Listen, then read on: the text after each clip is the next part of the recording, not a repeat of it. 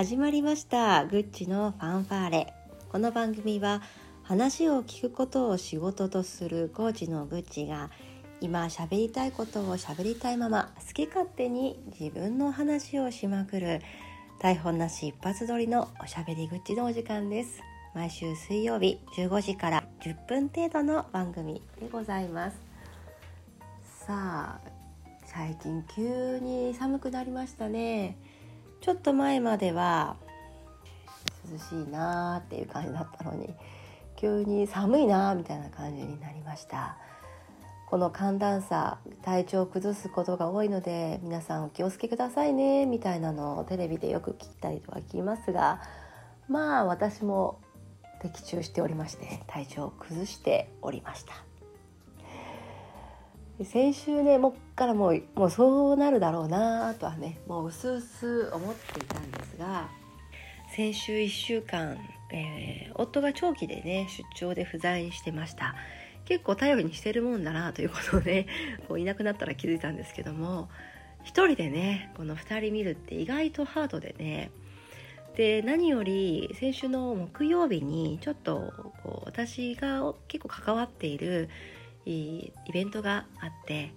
そこで私が行かないわけにもいかないというか行きたいという強い思いがあったので子供たちがねこう保育園に行けない、まあ、風邪ひいていけないってことがあったらいけないと。なんとか健康で 保育園に行っていただかないといけないっていうのがこう強くねこうミッションというかなんだろうなもう脳内にあったんですよね。だからすごくやっぱ神経を張り詰めていたりしていたんですよね。で、まあ、それに伴って前段階で結構仕事をパタパタっと立て込んでたりもちろんセッションがあって60分とかがねロックされてたり、まあ、主にねそれがお仕事なんでそれはとってもいいんだけれどもなので先週はねどんなスケジュールだったかってこう言うと7時過ぎに娘たちを起こして8時ちょっと過ぎぐらいにまでにご飯を作って食べさせて着替えさせて保育園に連れていく。で9時ぐらいからセッションがこうあってで昼もちょっとよく分かんない間に今食べ終わって資料を作ったりスクリプトを作ったりすると18時。迎えに行って6時18時15分。ご飯を食べさせて寝かせて翌日の準備して12時。仕事のの確認をして2時。みたいなことがね ずっと続いてたんですよ。でそれがもうアドレナリンが出まくってるわけですよね。要は。だからねいけるわけ。でなんならそこに「左利きのエレン」っていうね漫画がありましてですね。それが無料期間で読めるよなんてのがこう入っちゃったもんだからそれを読みたいみたいになってしまって本当に寝てなかったの。結構本当によく動いてね今振り返ってみてなんであんなにやってたんだろうなってちょっとポカーンと自分でもしちゃうほどにアドレナリンが出てね動いてたんですよね。で土曜日の夜中に、えー、夫が帰ってきました。日曜日にちょっとさらに彼が出かけるというので、えー、ちょっと気を張ってました。月曜日ですよ。なので一昨日かな。祝日の月曜日にこの日も朝からよあの家族で予定があってそれが終わった日夕方ぐらいにもう本当にねプツッと糸が切れたんですよね。あ来たかと。ついに来たか。あこれはそうだなと思って一人いそいそと布団に入りました。夫に連絡をして風邪をひきました。眠ります。と言ってね本当にバッテリーが切れたロボットみたいになりましてそれからもうずっと眠り続ける。っていうね。まあ、と言いながら眠り続けると言いつつも眠れないんですよね。お母さんお分かりかと思いますがね2歳の子供が眠らせてくれるわけはちっともないので「ママとご飯食べたい」とか「ママとお風呂入りたい」とかですねそんなこと言われながらもうんなんとかねおまかしおまかししながら11時ぐらいからよ翌日の7時過ぎまでねずっと眠り続きましたね。で薬も飲んでで昨日もちょっと仕事は控えめにと言いながら、まあ、基本的に全部やったんですがでやっと今日予定もねちょっとごめんなさいさせていただきながらポカーンと開きました。何日ぶりだろうポカンと開いたのは。えー、ちょっと床を見てみるとねあ掃除が適当だったなとかね。トイレを見てみるとあちょっと掃除しないとなとかね。こんなところも目がつ目にが行くほど本当になんかこう全力疾走していた1週間、まあ、もうちょっとだったのかな、えー、2ヶ月ぐらいだったのかな。なんかそんな期間でした。いや休みはねな取らないとダメですね。何だったんだろう。本当にもうねアドレナリンが出ていたって言葉がもう3回4回言ってますが本当にねなんか違うもんがねなんかこう危機迫るものが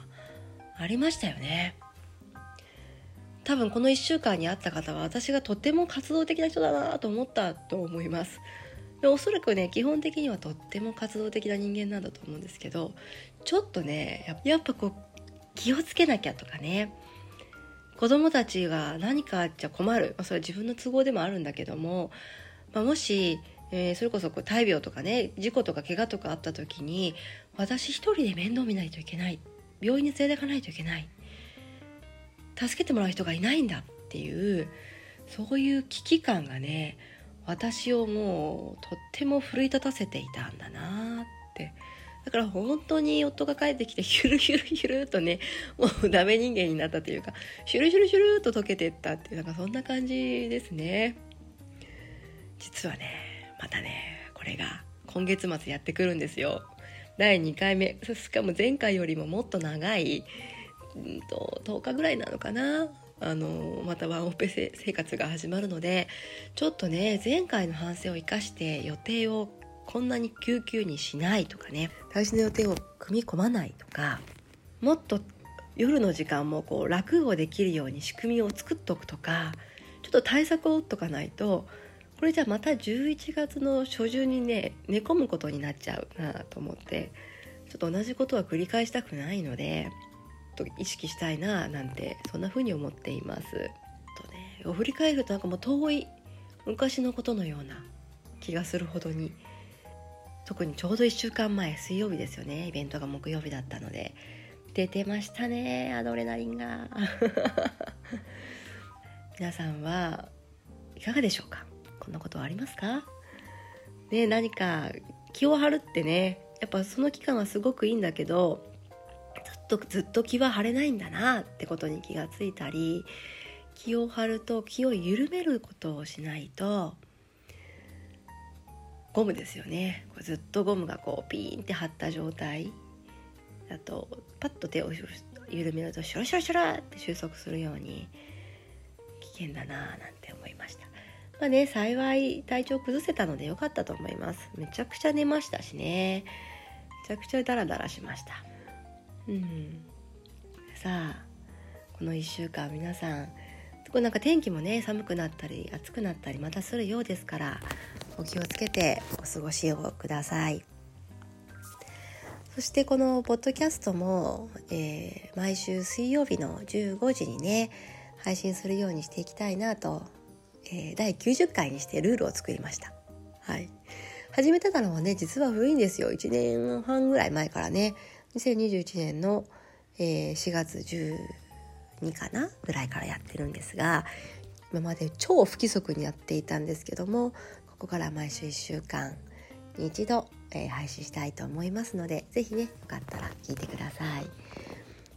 お便りを送っていただけるフォームも作っておりますのでこれもよろしければお手紙いただけると嬉しいです。